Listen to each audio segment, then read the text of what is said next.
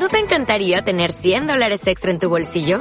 Haz que un experto bilingüe de TurboTax declare tus impuestos para el 31 de marzo y obtén 100 dólares de vuelta al instante.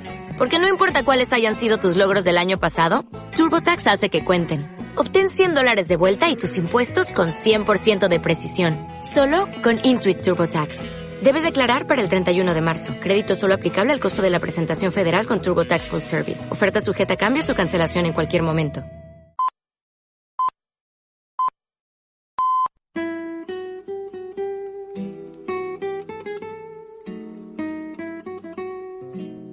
En línea con el mundo, con Pablo Santos. Bienvenidos una semana más a este tercer capítulo de En línea con el mundo, este canal de podcast. Mi nombre es Pablo Santos y en este nuevo episodio vamos a contar la historia de una ciudad que es muy especial. Vamos a hablar de la relación entre los dos equipos de fútbol que la intenta gobernar y el mito que surge de uno de ellos. Además, hablaremos del poeta Miguel Hernández, el que es un icono de la literatura española del siglo XX. Arrancamos ya.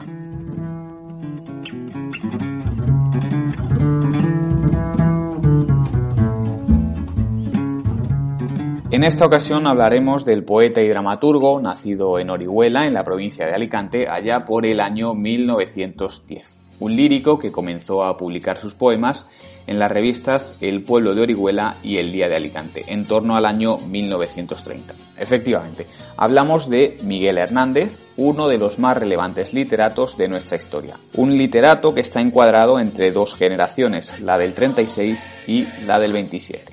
Un Miguel Hernández que en torno a los primeros años de la Guerra Civil se alistó en el bando republicano y fue un hecho que marcó todo el devenir de su vida y además sus próximos pasos.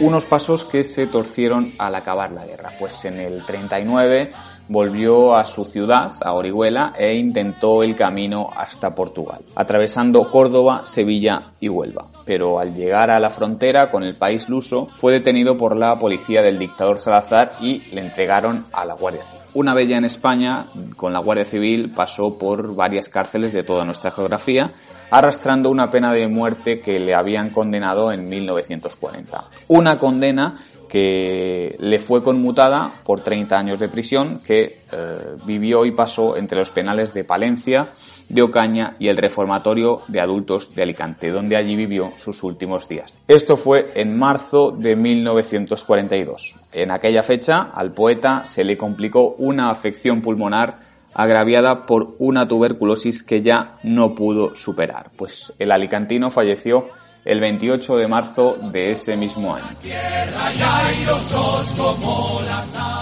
Si escucháis de fondo la canción que está sonando, identificaréis la obra que vamos a leer hoy.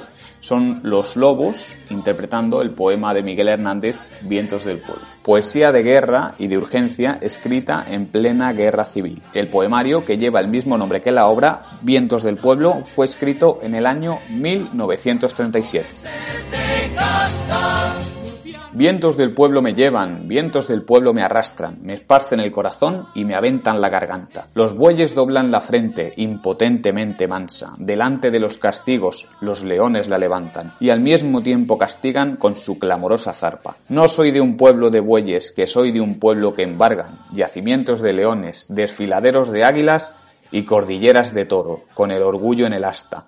Nunca medraron los bueyes en los páramos de España os quieren poner, gentes de la hierba mala, yugos que habréis de dejar rotos sobre sus espaldas. Crepúsculo de los bueyes está despuntando el alba, los bueyes mueren vestidos de humildad y olor recuadra, las águilas, los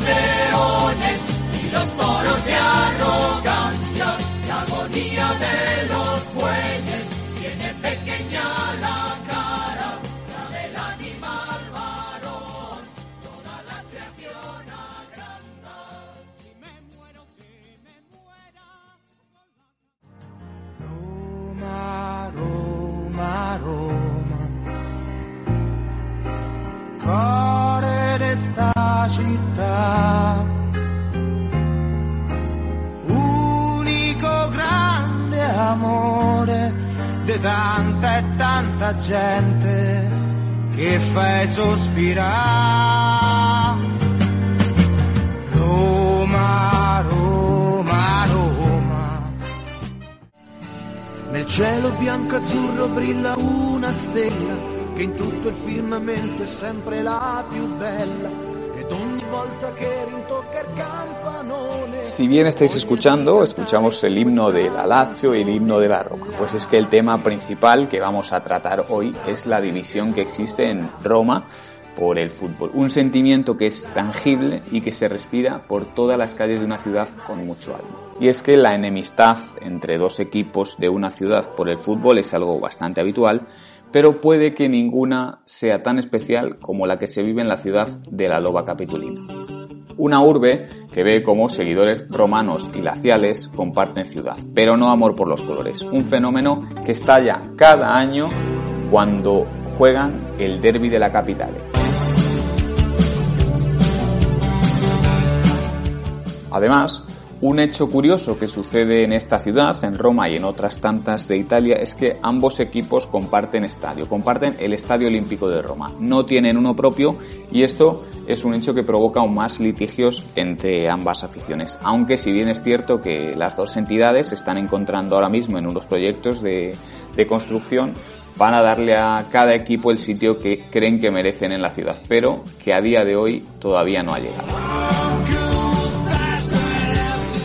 Hablamos de Roma, una ciudad que para gobernarla se debe amar. Una ciudad que cuenta en sus filas con dos de los principales equipos de fútbol de toda Italia y también podríamos decir que son bastante fuertes a nivel europeo. Estos dos equipos son el que da nombre a la región, la Società Sportiva Lazio, que fue fundada en 1900 en el barrio Prati, en Roma, y su rival, la Asociación Esportiva Roma. Lo hizo en el 1927 tras la fusión de tres clubes, el Alba Audace, el Fortitudo Pro Roma y el Fútbol Club di Roma. Curioso es el hecho de la fundación de la Roma, ya que fue Benito Mussolini el que creó esta iniciativa que finalmente desembocó en la rivalidad entre los dos equipos. Se encargó de proponer la unificación de un solo club en toda la ciudad para ser capaces de enfrentarse y poder derrotar a las grandes potencias futbolísticas del norte de Italia. Pero como podía ser de esperar, esta propuesta no cayó de buena gana en la capital. La Lazio, comandada por el general fascista Giorgio Baccaro, afín al dictador y con potestad de decisión en esta propuesta, dijo que no, que si había un equipo en Roma, ese era la Lazio, y que si el resto de equipos querían adjuntarse a ellos, adelante, estaban preparados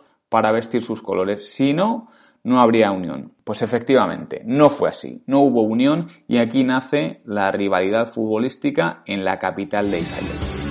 Una rivalidad que explotó cuando en el primer partido que ambos equipos disputaron, el 8 de diciembre del 29, lo ganó un recién equipo creado en Roma.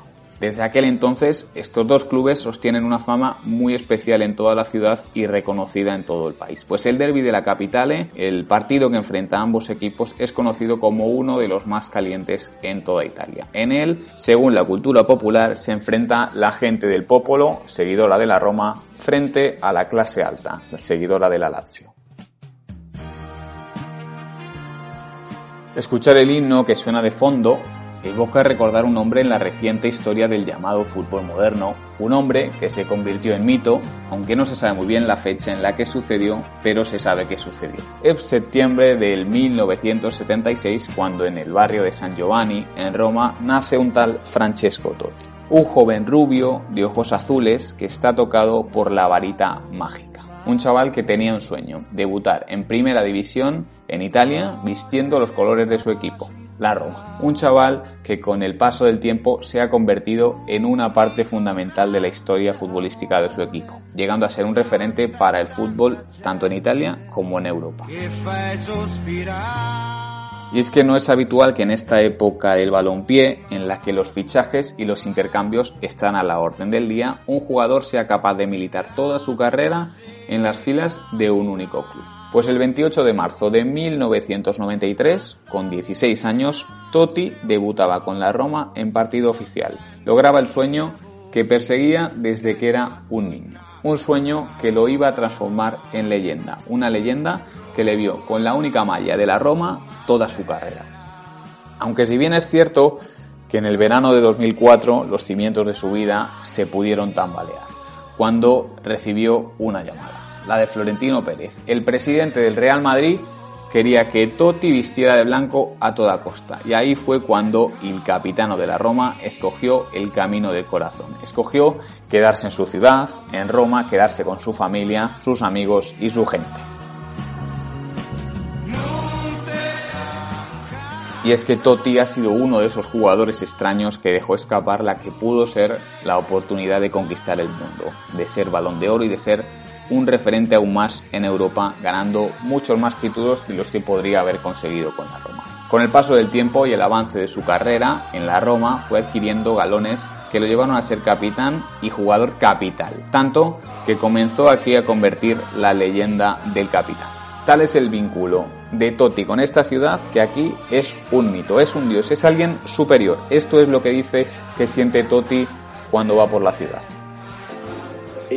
El vínculo entre yo y la ciudad pienso como si fuéramos todos hermanos, porque vaya donde vaya, parece que me conocen de años, es como si viviese en su casa. Es conocido como el octavo rey de Roma y el 28 de mayo de 2017 iba a pagar su leyenda dentro de los terrenos de juego. En una ciudad desconsolada, bañada por las lágrimas de los tifosis que veían como Francesco Totti decía adiós. Un momento que todo el mundo sabía que iba a llegar, pero que nadie quería que llegase. Ese momento llegó. Totti se retiró ese día, en un partido contra el Genoa, fue el último. Y desde entonces, en la ciudad que un día reinó en el mundo, no se ha vuelto a respirar igual. Es un mito viviente. Alguien muy representativo en una de las capitales con más historias del mundo, algo único, que pocas veces se repite en la vida. Francesco pasó los 25 años de su carrera futbolística vistiendo los colores de la Roma, hasta el día en el que se coronó como rey. Una Roma de la que Totti se despidió así. Es imposible contar 28 años de historia en pocas frases. Encantaría hacerlo con una canción o con una poesía, pero no soy capaz de escribirlo, lo he intentado. En estos años en los que he intentado exprimirme con mis pies, con los cuales lo hago todo más fácil.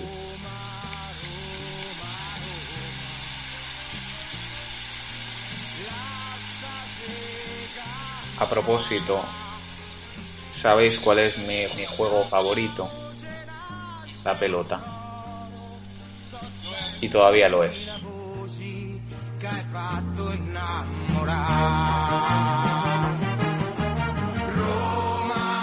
Y hasta aquí os contamos la historia del mito del capitano de la Roma, un Francesco Totti que a día de hoy no ha encontrado precisamente su hueco en la Roma. Después de la retirada sufrió unos años convulsos en los que todavía no ha encontrado definitivamente el camino. Hasta aquí llega este tercer capítulo de En línea con el mundo, esperamos que os haya gustado y para finalizar os dejamos con la canción del grupo italiano Boyaya, el grupo romano, en una canción dedicada a Totti, solo un capitano. Esperamos que seáis muy felices y nos vemos la próxima semana.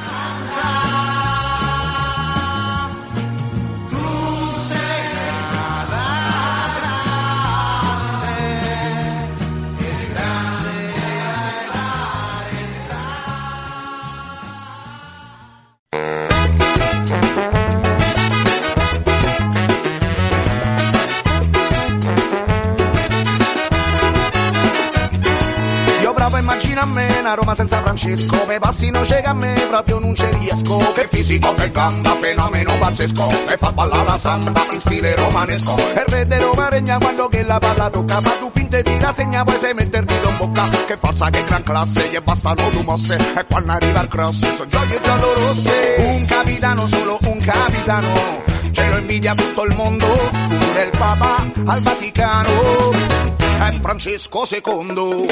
Triste l'aziolotto, è giunta la paura, l'hai letta la maglietta, io ho purgato ancora, dal cielo se la ride, con sensi di noviola, la mina sotto al sette e poi la colpa vola, tutti ce lo sanno a Roma vincere piuttosto, nove coppe Italia per scudetti non c'è basta, ma se c'è stato in campo famo una gran festa, luce al terzo occhio ha pizzato sulla testa, un capitano, solo un capitano, ce lo invidia tutto il mondo, pure il Papa al Vaticano Francesco II.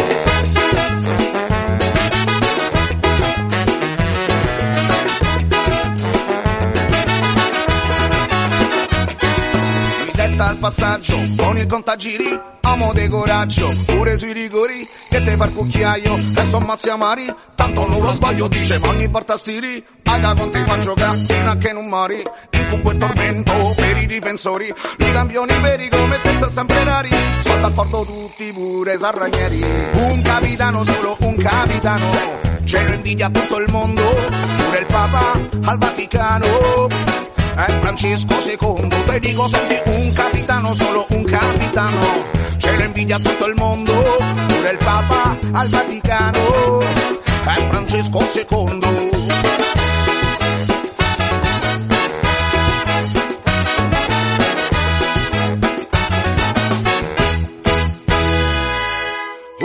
M'attacchi gli scarpini al muro, resti dentro al care, non sarai mai solo. Io ne sono certo, io sono sicuro che te meritavi almeno tre palloni d'oro. So più di 300 gol ma io me li ricordo, parono panini e io me sembro volto. E tra tutti non so sceglie quello più gagliardo, ma il più bello è quello che gli hai fatto al paro tolto. Caro capitano vai, il Lari t'aspetta, ora te puoi rilassare, metti su panzetta, bevi e mangia tutto, fatte una cannetta, dal torrino un attimo arrivare a capo cacca che vedo la domenica nuotare tra le onde. O a vedere la magica a casa tue mutande. St'immagine poetica tanta speranza in fonde che a noi tocca ad aspettare che Cristian si fa grande. Un capitano solo un capitano.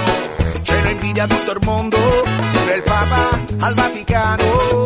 È Francesco II te dico fatti un capitano solo un capitano.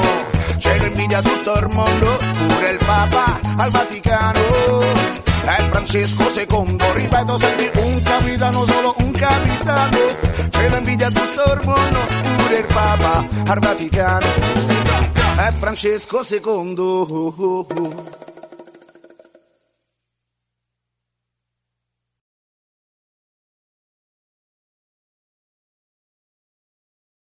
Waiting on a tax return? Hopefully it ends up in your hands. Fraudulent tax returns due to identity theft increased by 30% in 2023. If you're in a bind this tax season, LifeLock can help.